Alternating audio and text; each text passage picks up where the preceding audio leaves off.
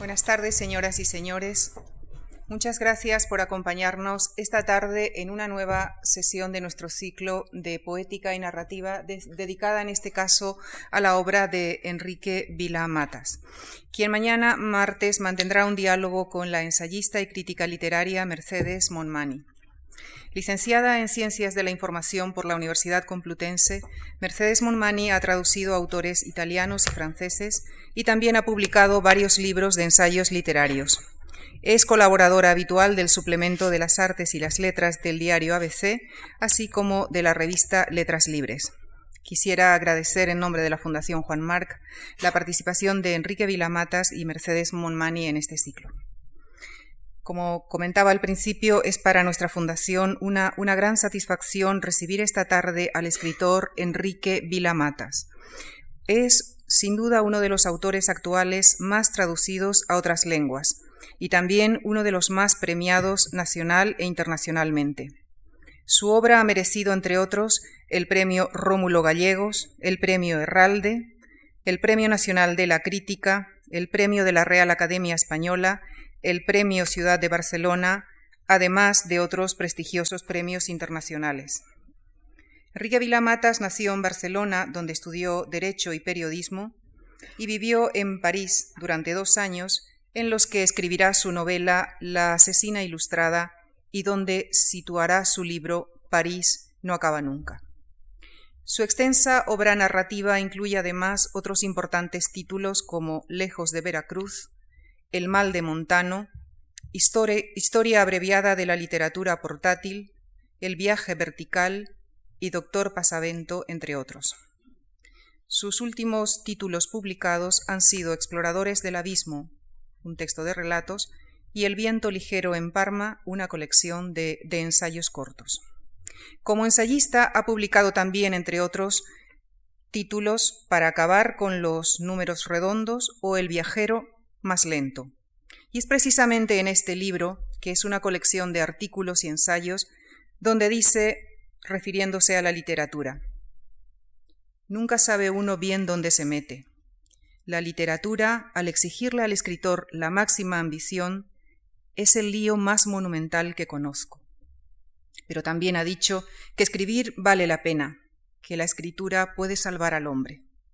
Esta tarde tenemos, pues, el enorme privilegio de que Enrique Vilamatas nos permita adentrarnos en su mundo creativo y compartir con nosotros sus reflexiones sobre la literatura. Muchísimas gracias. Bueno, buenas tardes, encantado de estar aquí.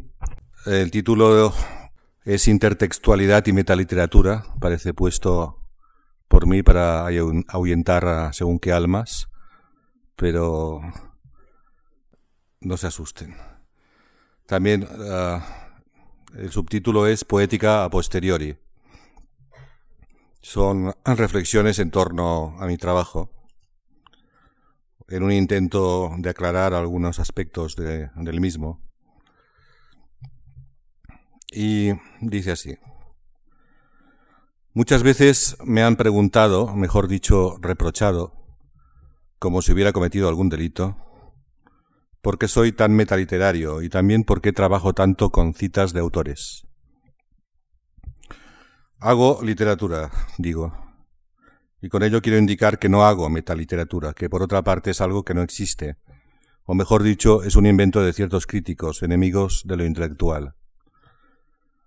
En cuanto a la cuestión de las citas, siempre que me preguntan por qué crece misteriosamente mi obra sobre otros libros, mecánicamente les contesto que practico una literatura de investigación y que, como dice Juan Villoro, hay que ser comprensivo conmigo, pues leo a los demás hasta volverlos otros. Sería en español, en español mío, en este caso, leo a los demás hasta transformarlos en otros. Contesto esto y también que este afán de apropiación incluye mi propia parodia. En mi libro autobiográfico París no se acaba nunca, por ejemplo, el narrador participa en un concurso de dobles de Hemingway sin parecerse nada a este. Participa solo porque decide que se parece al escritor americano. Es decir, cree que es su copia, pero no se le parece en nada.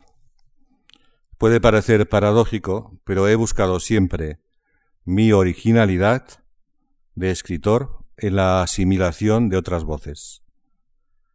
Las ideas o frases adquieren otro sentido al ser glosadas, levemente retocadas, situadas en un contexto insólito.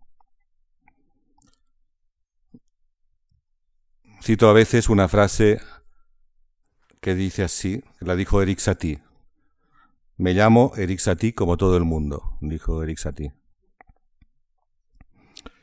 Y Juan Villoro dice que esta frase del compositor francés resume mi noción de personalidad. Dice, ser Satie es ser irrepetible, esto es, encontrar un modo propio de disolverse hacia el triunfal anonimato, donde lo único es propiedad de todos. Las palabras de Villoro me transportan por un instante a los ensayos de Juan García Ponce, otro mexicano, y a su libro La errancia sin fin, donde este crucial autor enuncia su concepto de la literatura como discurso polivalente en el cual los autores se funden y se pierden en el espacio anónimo de la literatura. Ya en su propia obra desde el principio, García Ponce empleó la intertextualidad para crear homenajes a sus autores favoritos y de esa forma fundir su literatura con la de ellos. De hecho, en los orígenes de todo lo que escribo está el método que podríamos llamar de Lorenz Stern, que cuando hablaba de cerrar la puerta de mi estudio, decía cerrar la puerta de mi estudio, quería decir en realidad alejarme de aquellos autores a los que en mi biblioteca suelo plagiar. Hay un famoso fragmento de Stern donde se lee una tremenda embestida contra los autores poco originales y plagiarios y se habla de un propósito de enmienda por parte del propio Stern, que dice que no va a copiar más. Lo genial de ese fragmento con propósito de enmienda es que a su vez está plagiado de Anatomía de la Melancolía, de Richard Barton, concretamente del prefacio titulado Democritus Jr. Lude Reader. Señala Javier Marías en sus notas a la traducción española del Tristram Shandy que lo que él ha llamado, quizá un tanto temerariamente, plagios de Stern, son más bien adaptaciones, a menudo enriquecidas, de textos que él admiraba o por los que se sentía influido. Y si se compara la recreación de estos textos con los textos mismos, se comprobará que a Stern no puede acusársele de plagiario, sino que más bien hay que reconocerle un inusitado talento para, para, para parafrasear. Por otra parte, conviene también indicar que Stern, al menos cuando tomaba prestado de sus favoritos, tomaba prestado de Cervantes, Rabelais, Montaigne, Barton, confiaba justificadamente en que el lector culto reconocería las fuentes, es decir, en ningún momento trataba de ocultar la procedencia de semejantes pasajes, sino más bien al contrario, procuraba dar las pistas. Y no olvidemos que copiaba a Montaigne, que a su vez Montaigne copiaba frases de los clásicos, que además, de forma que hoy en día sería un poco insólita, tenía escritas en las vigas de su estudio, las vigas de madera en, su techo, en el techo de su estudio cerca de Burdeos. Ni que decir tiene que si yo lo hiciera en mi casa y viniera algún fotógrafo de alguna revista para indagar cómo escribo y vieran que hago esto, pensarían que estoy loco. Sin embargo, a mí Montaigne no me lo parece. No nos engañemos, escribimos siempre después de otros. En mi caso, a esa operación de ideas y frases de otros que adquieren sentido distinto al ser retocadas levemente, hay que añadir una operación paralela y casi idéntica, la invasión en mis textos de citas literarias totalmente inventadas, que se mezclan con las verdaderas. ¿Y por qué hago esto? Creo que en el fondo que detrás de ese método hay un intento de modificar ligeramente el estilo, tal vez porque hace ya tiempo que pienso que en novela todo es cuestión de estilo. Aunque muchos aún no se han enterado, la novela dejó hace ya más de un siglo de tener la misión que tuvo en la época de Balzac, Galdós o Flaubert. Su papel documental e incluso el psicológico ha terminado. Evidentemente podrán seguir haciéndose novelas del siglo XIX y se harán a lo largo del tiempo y estará muy bien que se hagan, etcétera. Pero eso ya se hizo en otro momento, ya está hecho. Y entonces, ¿qué le queda a la novela? Se preguntaba en un programa de radio Louis Ferdinand Céline y se contestaba así, él mismo. Pues no le queda gran cosa, le queda el estilo. Ese estilo está hecho a partir de una cierta forma de forzar las frases a salir ligeramente de su significado habitual, de sacarlas de sus goznes, para decirlo de alguna forma, y forzar así al lector a que desplace también su sentido. Pero muy ligeramente, porque en todo esto, si lo haces demasiado pesado, cometes un error. Es el error, ¿no? ¿No es así? Entonces eso requiere grandes dosis de distancia, de sensibilidad. Es muy difícil de hacer porque hay que dar vueltas alrededor. ¿Y alrededor de qué? Alrededor de la emoción. Aunque parezca raro, la emoción puede estar ligada, en mi opinión, a la fría descontextualización. No hay nada en este mundo que no pueda relacionarse. Estoy a favor de la asociación de ideas. Recuerdo lo maravillado que quedé cuando descubrí que Sebald sentía también fascinación por la conexión de cosas en apariencia extraordinariamente distantes.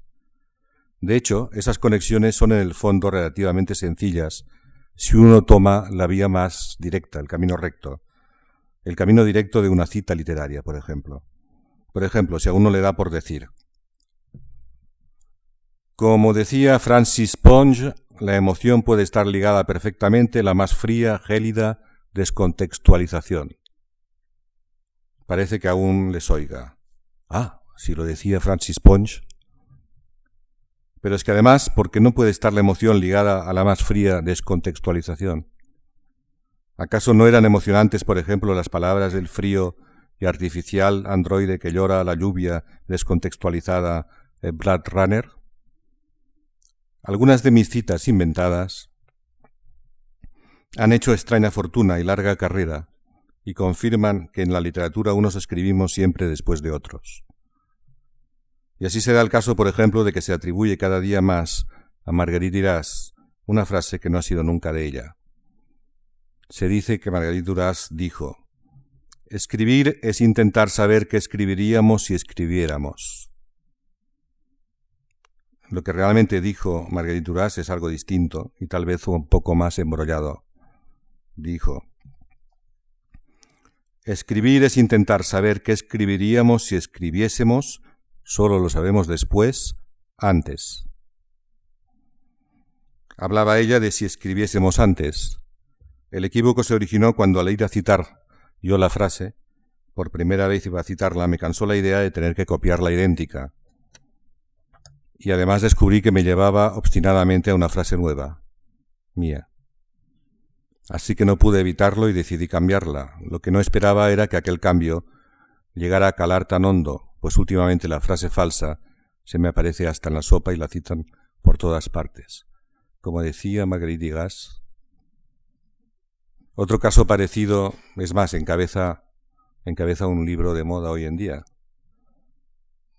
no diré cuál, pero se supone muy moderno, está encabezado por esta frase, que es mía. Otro caso parecido al de Dirás lo ha tenido con Franz Kafka. En cierta ocasión se me ocurrió citar unas palabras de su diario, y las cité un poco mal. Ah, eh, la cita que yo puse de Kafka, de su diario, era esta. Alemania ha declarado la guerra a Rusia. Por la tarde fui a nadar. 2 de agosto de 1914. La transcripción literal de lo que dijo Kafka era esta. Alemania ha declarado la guerra a Rusia. Por la tarde, escuela de natación. Simplemente eh, que para eh, la puse al comienzo de un libro que se titula Hijos sin hijos y pensé que era más efectista eh, y se entendía mejor la idea por la tarde fui a nadar, que es una ruptura con el mundo de la declaración de la guerra, el mundo de lo público, entrando en lo privado. Pero luego lo, lo privado es, por la tarde fui a nadar. Sin embargo, era por la tarde escuela de natación. Y aquí no acabó la historia porque además en la editorial Alira quisieron corregir la cita mía, pero no para poner escuela de natación, sino que, querían poner Alemania ha declarado la guerra a Rusia por la tarde. Por la tarde he ido a nadar. Eso es lo que querían poner, en fin. Pero la frase que tuvo fortuna fue la primera, que en cierta forma comencé a sentir como mía.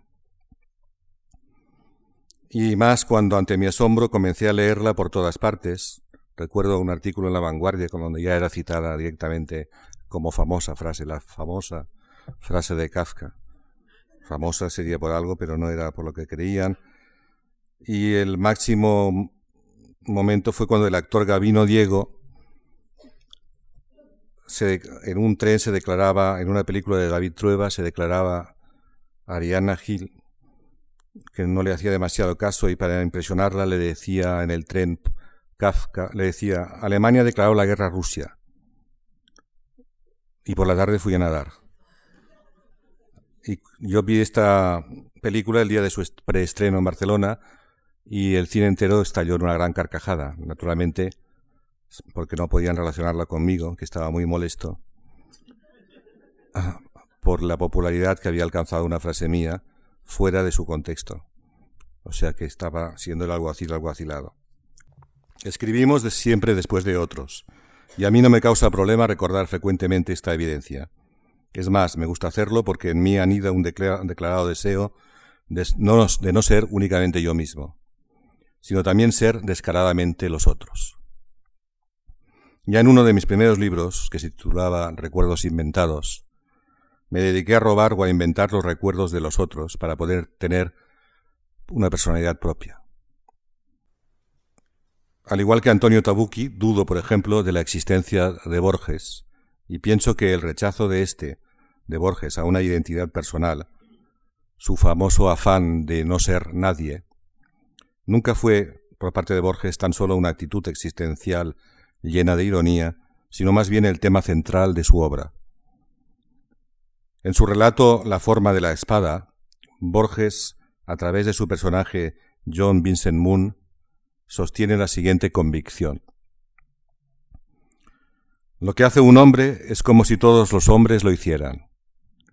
Es por ello que no es injusto que una desobediencia en un jardín contamine a todo el género humano como no es injusto que la crucifixión de un solo judío sea suficiente para salvarlo. Posiblemente Schopenhauer tiene razón. Yo soy los otros. Todo hombre es todos los hombres. Shakespeare es de algún modo el miserable John Vincent Moon. Hasta aquí la cita de Borges. Yo también soy ahora John Vincent Moon y digo que para Borges el escritor llamado Borges era un personaje que él mismo había creado y que si nos sumamos a su paradoja podemos decir que Borges, personaje de alguien llamado como él, no existió jamás, no existió más que en los libros.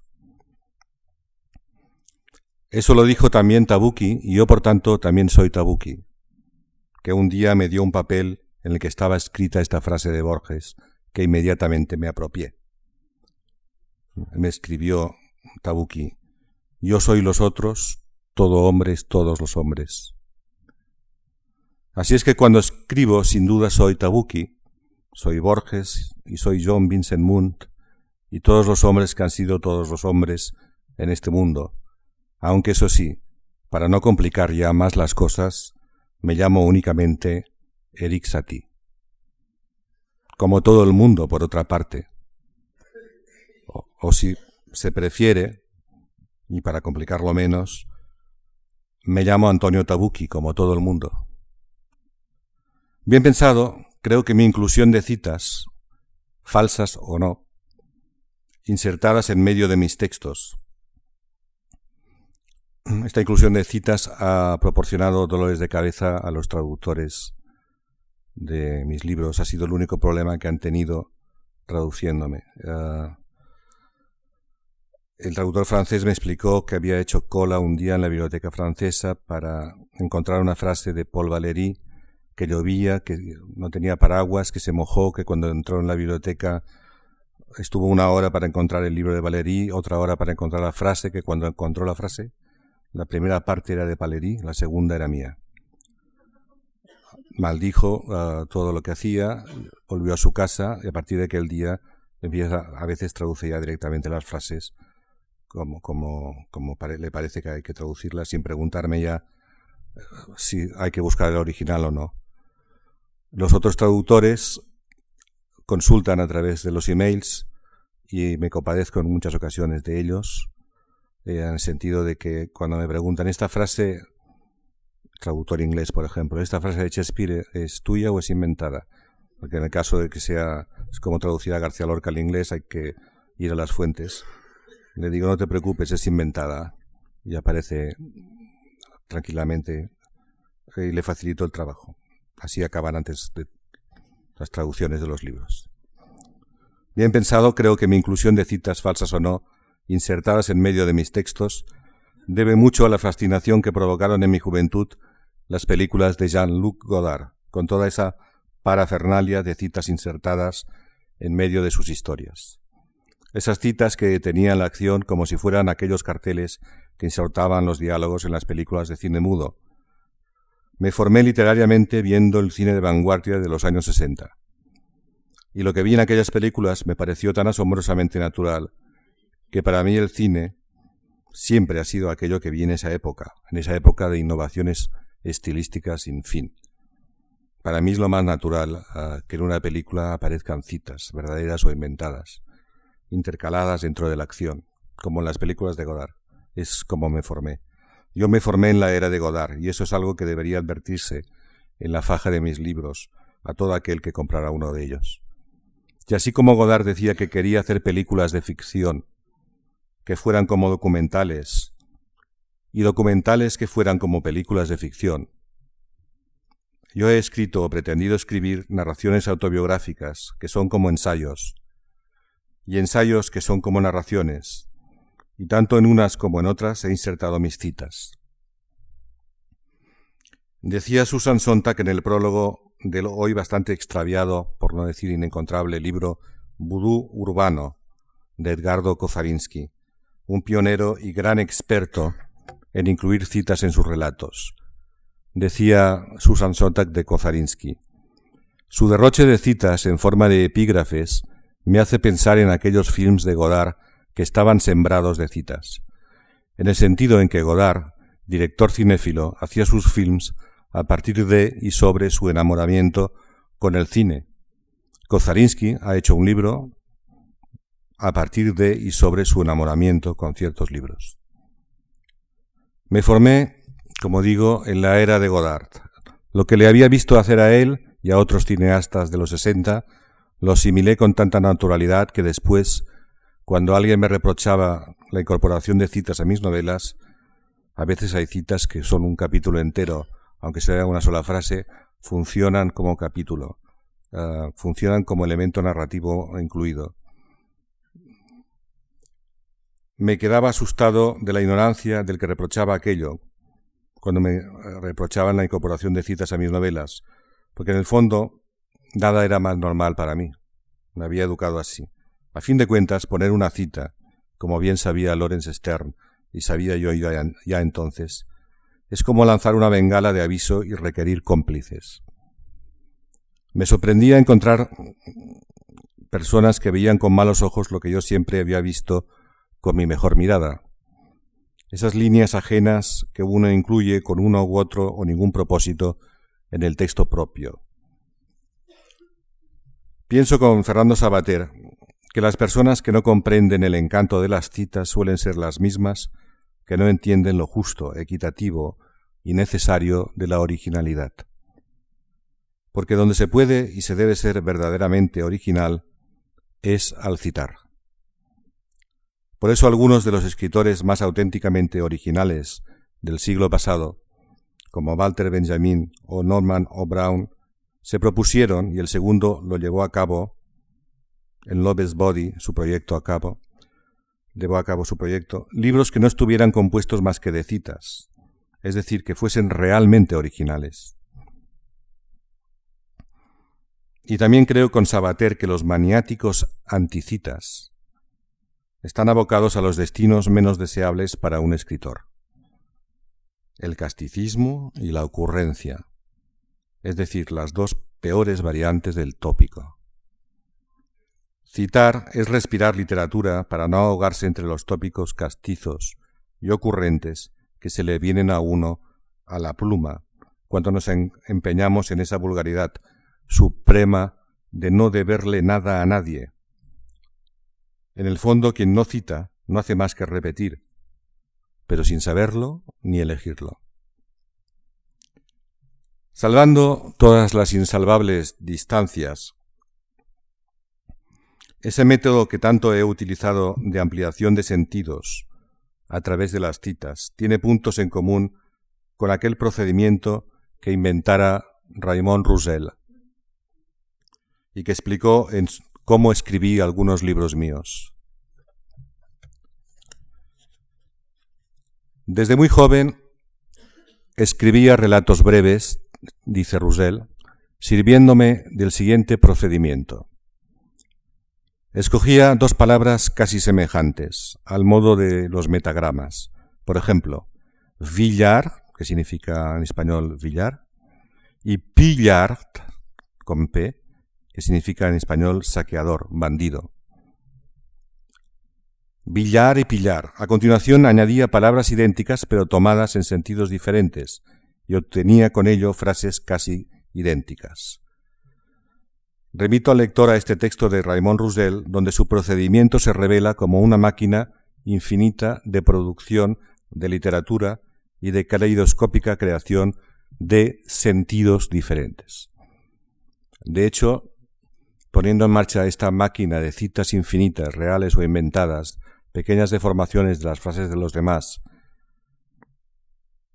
no hago más que buscar de alguna forma la, búsqueda de, de, en esa frase de Selin anterior, de sentidos diferentes. Ampliar el sentido, ampliar el sentido de lo, de lo que se ha escrito hasta ahora. Es decir, es un proceso en marcha, infinito, que podrá estar o no de acuerdo el público con él. Yo estoy encantado porque me permite, me salva de la página en blanco. Es decir, tengo asegurado para siempre una máquina de producción literaria inagotable. No tengo ningún problema creativo. Basta que lea una frase de alguien para que la haga mía, la transforme y me dé una idea para ir a otro lugar. Convertida ya esa frase en otra historia, pero que ya pasa a ser mía, incluso con un sentido distinto. También hay que tener en cuenta que Raymond Roussel se vanagloriaba de haber viajado por todo el mundo y sin embargo no haber utilizado nada de lo que había visto en sus viajes. Y en todo caso lo que quería él defender era, en cierta forma, la fuerza de la imaginación y desmontar también el tópico de que hay que partir de lo que nos sucede para incorporarlo a, directamente a nuestra literatura. Es decir, un poco desmontar la idea de copiar la realidad. Uno puede haber visto una, haber presenciado en solitario una, un hecho insólito y contarlo como, como quiera, que es lo que está en el fondo como quiera, hasta, hasta el punto de, darle un matiz distinto del que ha tenido ante él mismo, puesto que no lo ha visto nadie más que él. Eh, lo que estoy defendiendo de fondo, creo que desde el principio de lo que estoy diciendo, es, en el fondo, una cosa muy sencilla, la libertad total del creador. Es decir, que no haya ningún tabú, ningún dogma que lo encierre en unas uh, necesidades concretas o en, una, en algo que haya que seguir. Esa maquinaria de sentidos diferentes ya supo intuirla y sugerirla Roland Barthes cuando en su libro Sade, Fourier, Loyola, nos dice que en realidad hoy no existe ningún espacio lingüístico ajeno a la ideología burguesa. Nuestro lenguaje proviene de ella, vuelve a ella, en ella queda encerrado. La única reacción posible no es el desafío ni la destrucción, sino solamente el robo. Fragmentar el antiguo texto de la cultura, de la ciencia, de la literatura, fragmentarlo y diseminar sus rasgos según formas irreconciliables, del mismo modo en que se maquilla una mercadería robada. En las palabras de Bartes escucho el eco de unas de Montaigne. Decía Montaigne, con tantas cosas que tomar prestadas, me siento feliz si puedo robar algo, modificarlo y disfrazarlo para un nuevo fin. Siempre he querido levantar en mi obra una poética de la simulación, a modo tal vez de homenaje de los llamados simuladores de Praga, Versteller en Yiddish, aquellos hombres que en los cines de esa ciudad a principios de siglo fascinaban tanto a Kafka cuando, en los primeros tiempos del cinematógrafo, actuaban de expertos narradores o recitadores y no sólo añadían caprichosamente texto a la película, sino que venían a ser unos actores más del espectáculo que se veía en la pantalla. Es decir, que veían la película los espectadores y al mismo tiempo se les incorporaba la visión de la película hablada por parte de, de los narradores y eso fascinaba naturalmente a Kafka que era a lo que él se dedicaba cuando escribía, a incorporar más ficción a, la ficción ya de por sí existente. Siempre he querido levantar una poética de la simulación. Lógico si todos mis recuerdos son inventados, como he dicho antes. Si en realidad mi personalidad es esta, la que el público presencia hoy, es una personalidad totalmente literaria, engarzada en lo literario, sin que haya nada detrás de ninguna máscara más. Es decir, no sé quién soy. Y sí que lo sé, soy los otros. Soy todo el mundo, me llamo Eric Satie. Siempre he querido levantar una poética de la simulación y por otra parte siempre he tenido que lamentar que crecer sobre otros libros remita a algunas gentes obtusas o perezosas a la metaliteratura, que es un género que en realidad no existe. Yo al menos siempre he tenido la impresión de hacer simplemente literatura, no metaliteratura y suscribo de arriba abajo lo que, sobre este asunto opina Ricardo Piglia. Por ejemplo, para quien Ricardo Piglia opina que para la expresión metaliteratura, al menos como se utiliza hoy, no es nada productiva, es como hablar de metalenguaje, que tampoco sirve para analizar nada. No hay metalenguaje, hay lenguaje. Del mismo modo que, como dicen los lógicos, no hay metalenguaje, y tampoco, pues, existe la metaliteratura. Existiría si no fuera porque eh, a veces es utilizado como término despreciativo y por eso decido que no existe. Metaliteratura está en el propio Quijote. En el país donde, donde nació el Quijote es raro que se critique la metaliteratura. Y hay que decirlo, todo eso de la metaliteratura ha sido y es un cliché crítico, que ha servido para enfrentar lo que sería una tradición un poco más compleja de construcción de historias, con una supuesta tradición directa minimal, la de ciertos escritores que se adaptan y someten a la tentación anti-intelectual que la cultura de masas produce por su propia dinámica.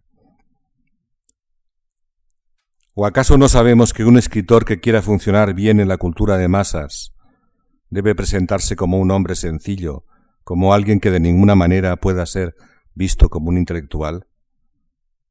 Se supone que para no asustar a, los lectores, para no crearles un temor a algo. De hecho, Piglia dice que el origen de esta, de esta división entre el escritor metaliterario o intelectual, el escritor literario y el escritor eh, anclado en la vida empieza con Hemingway. No significa, porque Hemingway presenta una imagen del escritor que está metido dentro del mundo, que de intelectual no tiene nada porque está cazando leones en África, etcétera. Y aunque Hemingway fue un gran escritor, no tanto los que han sucedido a esta idea de Hemingway de presentarse como un hombre vital. De ahí que Borges comentara ah, con cierta maldad sobre la vida de Hemingway que si hubiera dedicado más tiempo, menos tiempo a los leones y más a escribir, su literatura habría mejorado. Pienso que en oposición a esta actitud antiintelectual ha ido encontrando cada vez más lugar en el aire de la narrativa actual una literatura que ha resistido la tentación de presentarse como inculta y como no creadora de problemas. En esta tradición están John Berger, Calvino, Claudio Magris, Borges, Sebald. A nadie se le puede ocurrir pensar que John Berger hace metaliteratura porque escribe ensayos y ha escrito sobre pintura y porque es un hombre que en sus novelas reflexiones, reflexiona sobre cuestiones múltiples. Como el estructuralismo, por ejemplo, el postestructuralismo, la metaliteratura, todo eso no son más que absurdas fórmulas de las que los escritores nos tenemos que hacer cargo, pero sin ganas. En cambio, sí creo que hay un conflicto de fondo. Aquí creo que en, mi país, producto de cierta cultura, cultura ancestral, cierto conflicto de fondo que se expresa con estas fórmulas. Y también creo que quienes las utilizan, quienes hablan, por ejemplo, de lo metaliterario, dándole además ese tinte despectivo, lo hacen solo para poder seguir haciéndose pasar por personas normales, nada intelectuales y así de paso vender tranquilamente sus horrendos bodrios. Y esa literatura corriente intelectual que huye de presentarse como no creadora de problemas y que prefiere crearlos, propone que en medio de cualquier relato sea posible la literatura de Berger, estoy hablando de Magri, sea posible incorporar materiales no considerados hasta ahora narrativos, como la reflexión teórica, por ejemplo, y también, si es necesario, la inmediata demolición de esa misma reflexión teórica. En el sur todo es posible, escribió Kafka. Por supuesto, al igual que en la novela, donde también todo es posible. La novela es el sur de Kafka. Lo es como mínimo desde aquellos tratados de Z-teología que encontramos en Moby Dick, la obra maestra de Melville, tan incomprendida en su tiempo. Incorpora dentro de una narración Moby Dick tratados de Z-teología que fueron entendidos como algo anómalo y que interrumpía la, la acción de la obra. Y hoy en día Ah, son muy contemporáneos, en cambio de nosotros, en la estructura de Moby Dick es asombrosamente moderna, ya que tiene una visión de la novela mucho más amplia que la novela tal como la habíamos imaginado hasta ahora. Esa corriente intelectual en la que se encuadran Berger, Magris, Sebald y compañía recibió no hace mucho el respaldo de Coetze, que en lugar de apoltronarse con su premio Nobel recién obtenido, se dedicó a engrosar las filas de los que experimentan con la fusión de géneros. Y así fue muy divertido ver cómo algunos odiadores de lo metaliterario, los que más habían denostado esos productos híbridos que escapaban a lo que para ellos era la novela clásica, se desayunaban un día con la noticia de que en su última novela, Elizabeth Costello, se titula la novela de Coetze, el escritor Coetze extraía de su imaginación un personaje femenino para a través suyo expresar sus ideas, adhiriéndose así al sistema narrativo de Sebald. Elizabeth Costello contaba la vida de una escritora a través de ocho conferencias, y algunos en un primer momento se preguntaron si se trataba de una novela o de un conjunto de conferencias. Pero pasado el ruido que hicieron los odiadores de lo intelectual, nadie hoy en día cuestiona ya que Elizabeth Costello sea una novela, en la que se puede observar que su autor ya no le basta el relato novelesco tradicional para entremezclar la memoria histórica con los recuerdos biográficos, las reflexiones sobre teoría literaria, la meditación filosófica, los conflictos de identidad, el relato de viajes. En definitiva, detrás de todo esto está esta idea de abrir, de borrar en la medida de lo posible las fronteras eh, no solamente entre los géneros, sino en la misma asociación de ideas. Es decir, pensar que si hay un espacio de libertad eh, absoluto, yo lo encuentro en la literatura, donde se puede decir todo. Ah, no solamente se puede decir todo, sino que además todo aquello que pensamos ya de por sí existe y eso se puede escribir. Por lo tanto, ah, es la literatura es algo eh, de la que aún no ha sido en absoluto uh, explotada lo suficiente, explorada lo suficiente. Hay unas posibilidades inmensas y de ahí eh, que para mí tenga un encanto especial, ya que es el terreno mismo de la libertad. Quiero cerrar esta intervención con un texto que en definitiva es un texto de encargo que se me encargó hace unos días para que escribiera sobre, sobre el escritor francés Georges Perec donde, donde he puesto en marcha eh, o en práctica un poco algunas de las cosas que aquí se dicen, que aquí he dicho. Ah, hay varios, ah, dentro es un texto breve, se llama Café Perec. Me sitúo en el escenario donde el escritor francés, en la plaza de Saint-Sulpice de París, en los años 60, 70, se sentaba en un café y apuntaba todo lo que había en la plaza, todo lo que había en la plaza, sobre todo lo menos importante, no las estatuas o la iglesia y otras cosas que ya estaban documentadas, sino, como él decía, lo que pasa cuando no pasa nada. Gente, nubes, perros, ah, todo esto lo, iba notando, los autobuses. Entonces, digamos que al titular este encargo para que hablara sobre Perec titularlo Café Perec, le doy una unidad al relato, lo convierto, lo que es un ensayo sobre Perec, lo convierto en un, también en un relato, ya que tomo la posición como narrador del ensayo de Perec. Me voy, me sitúo en el propio café de París donde él eh, anotaba todo esto y de vez en cuando anoto también lo que veo al tiempo que comento la obra de Perec. Café Perec. ¿Qué sucede cuando la gente no tiene el mismo sentido del humor? No reaccionan adecuadamente entre sí. Es lo que acaba de ocurrirme con el camarero de este café tabac de la Place Saint-Sulpice, Café Perec para algunos.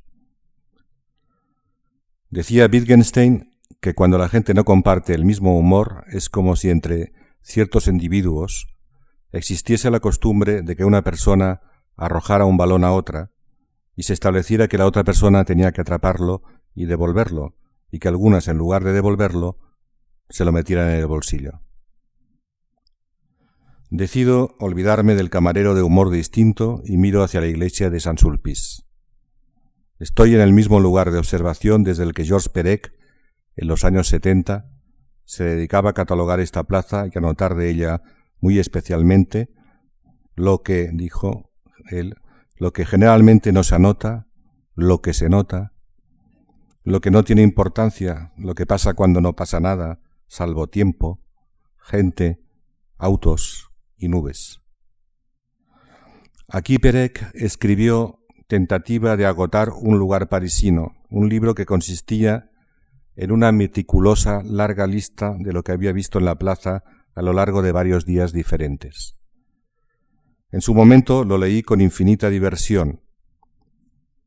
Allí había anotado Perec todo lo que pasaba cuando no pasaba nada y había excluido de su lista solo lo que pudiera resultar demasiado trascendente, y sobre todo lo que ya estaba, decía él, suficientemente catalogado, inventariado, fotografiado, contado o enumerado. Apuro mi café y tengo un recuerdo para el salto en paracaídas, que es un breve texto genial, incluido por Perec en un libro publicado en España que se titula Nací. En este libro he encontrado un texto que es de cuando era Perec todavía un tierno principiante como escritor, hacia 1959 cuando se reunía con unos amigos que dirigían la revista Arguments. Y un día Perec pidió la palabra al final de una reunión interminable de esta revista que nunca acababa de ser lanzada al mercado. Y alguien tuvo la ocurrencia de grabar la intervención de Perec. Perec contó de forma tan inspirada como tartamuda una experiencia muy personal. La cuento, dijo, porque estoy, estoy un poco, bueno, estoy un poco porque, porque he bebido un poco, he bebido un poco o mucho. Una aventura, descontó Perec, de su breve paso por el paracaidismo. Y la historia, y es fantástico leer el texto porque es como va contando, eh, tropezando con las palabras, alrededor, va contando alrededor de la idea de, que fue paracaidista en el servicio militar y el primer día en que tuvo que tirarse tenían un miedo espantoso todos y cómo fue dando vueltas alrededor de la idea de que había que tirarse y había que lanzarse, simplemente que tampoco tenía más problema la cosa, pero que había que lanzarse. Y llegó a comprender que en la literatura y en la vida era absolutamente necesario lanzarse, tirarse al vacío. Dijo él en esta reunión, para persuadirse de que eso podría quizá tener un sentido que incluso uno mismo ignorase. Es lo que hizo Perec, lanzarse poco después en medio de la literatura francesa de su tiempo. Entre los libros de primera hora que me cambiaron la vida estuvieron siempre muy presentes los de Perec. Libros que recuerdo haber leído fascinado, devolviéndole al autor página a página cada uno de los eufóricos balones que me lanzaba. Desde el primer momento vi que Perec era inseparable de Roussel y de Kafka, precisamente los otros dos escritores que entonces más me interesaban, pues me habían demostrado que en novela es posible hacer cosas muy distintas de las que se predicaban en mi tierra. En aquellos días, por lo que fuera, todo a veces se producía de la forma más sencilla. Y así Kafka, Roussel y Perec llegaron a mí con la máxima naturalidad, casi juntos, y después lo hicieron libros también decisivos, como el ensayo novelado titulado Maupassant y el otro, donde el escritor italiano Alberto Savinio, con el pretexto de hablar de Maupassant, acababa hablando de todo, y para eso le bastaba con asociar cualquier idea con el dichoso tema central, un tema central en realidad ausente, o que era Maupassant si ustedes quieren. También otro libro que influyó y fue decisivo fue El mito trágico del Ángelus de Milet, de Salvador Dalí, mejor escritor que pintor, cuyo atractivo método de trabajo, alejado de todos los dogmas sobre la novela, se basaba también en asociaciones de ideas, asociaciones que se desplegaban en un tapiz de una libertad asombrosa, un tapiz que al dispararse en todos los itinerarios posibles acababa por convertirse en inagotable. Pasa un autobús de la línea 63 y lo anoto, como todo, lo anoto meticulosamente. Pasa luego uno de la línea 96 que va a Montparnasse. Frío seco, cielo gris. Pasa una mujer elegante, llevando tallos en alto, un gran ramo de flores. El 96 es el mismo autobús que Perec atrapara en sus apuntes, y el mismo que luego me trasladará a mi hotel aquí en París, el Hotel Litre. Un rayo de sol y viento, un, mejari, un majari verde, lejano vuelo de palomas, instantes de vacío, ningún coche, después cinco, después uno. La trama es una vulgaridad burguesa. Le adjudico la frase a Nabokov. Podría ser de Proust. El estilo avanza dando triunfales tancadas, la trama camina detrás arrastrando los pies. Le la frase a John Banville. Podría ser mía. Es posible que estas dos citas sean como lanzar un balón, como lanzarse al aire y lanzar un balón que no van a devolvernos nunca, todos aquellos que tienen todavía el humor de situar a la trama decimonónica en un pedestal absoluto. La novela del futuro verá esa trama como una simpleza que hizo furor en cierta época, y se reirá de un tópico que me machacó durante mi primera juventud. Esa idea de que la novela, como bien saben en el mundo anglosajón, me decían, ha de privilegiar siempre la trama. Hoy me alegro de haber visto pronto que aquella idea británica sobre la novela, como con tantas cosas sucedía, no tenía por qué considerarla una regla inamovible. Me moría de risa el día en que le escuché a Cart Vonnegut decir que las tramas en realidad eran solo unas cuantas y no era necesario darles demasiada importancia. Bastaba con incorporar, casi al azar, una cualquiera de ellas al libro que estuviéramos escribiendo y de esa forma disponer de más tiempo para la forja de lo que realmente habría de importarnos. ¿Y qué habría de importarnos? El estilo. ¿Cuáles eran esas tramas de las que hablaba Vonnegut? Bueno, Vonnegut las sabía de memoria. Tenía una lista confeccionada muy perequiana, muy de Perec. La lista era así. Alguien se mete en un lío y luego se sale de él. Alguien pierde algo y lo recupera. Alguien es víctima de una injusticia y se venga. El caso conmovedor de Cenicienta. Alguien empieza a ir cuesta abajo y así continúa. Dos se enamoran y mucha otra gente se entromete. Una persona virtuosa es acusada falsamente de haber pecado o de haber cometido un crimen. Una persona se enfrenta a un desafío con valentía y tiene éxito o fracasa. Alguien inicia una investigación para conocer la verdad de un asunto. Alguien da una conferencia a un público y cita a Vonnegut, etc. ¿Y qué sucede cuando no ocurre nada?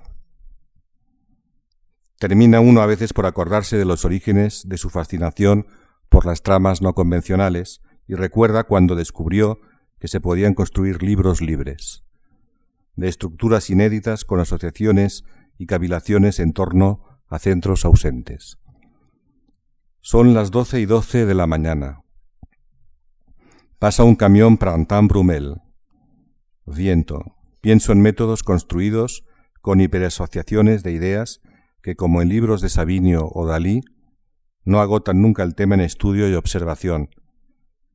Sin duda, una obra maestra absoluta de ese nuevo género fue la hipernovela La vida, instrucciones de uso, donde se daban cita, esta novela es de Perec, se daban cita todas las tramas de Vonnegut, todas sin ninguna exclusión, todas, que de paso, aparte de haber sido reunidas todas, a continuación al final eran dinamitadas, en una operación parecida a la de Flaubert cuando en Madame Bovary acabó con el realismo a base de llevarlo hasta su extremo máximo y ser el más realista de todos. Pienso en los 29 años y 11 meses que se cumplen desde que apareciera La vida e instrucciones de uso, un libro al que Italo Calvino, por variadas razones, Calvino dijo, habló de el compendio de una serie de saberes que dan forma a una imagen del mundo, y Calvino también habló de el sentido del hoy, que está también hecho de acumulación del pasado y de vértigo de vacío. Por varias razones, Calvino consideraba a esta novela de Perec como el último verdadero acontecimiento en la historia de la novela. Era una novela, la de Perec, que es puzzle en el que el propio puzzle da al libro el tema de la trama y el modelo formal, y donde el proyecto estructural y la poesía más alta conviven con asombrosa naturalidad. De hecho, durante un largo tiempo, la vida e instrucciones de uso fue para muchos, en efecto, el último verdadero acontecimiento de la novela moderna. Después vendría un gran libro de Roberto Bolaño, Los Detectives Salvajes, que recogía con extraordinaria osadía y talento el guante lanzado por Perec. Día de cielo gris, frío seco. Pasa un señor con aspecto de secretario provisionalmente definitivo de alguna sociedad secreta de inventores de aforismos. Parece salido de una página de Perec. Podría llamarse perfectamente Venabú, Marcel Venabú. Pasa otro autobús de la línea 63, pasa el 96. Lasitud de los ojos, risas sofocadas, distintos humores, voy anotando. Alguien mueve un visillo tañidos de la campana de San Sulpice. Se acumula el pasado y al mismo tiempo el vértigo de un vacío, lo que también anoto debidamente. Gracias.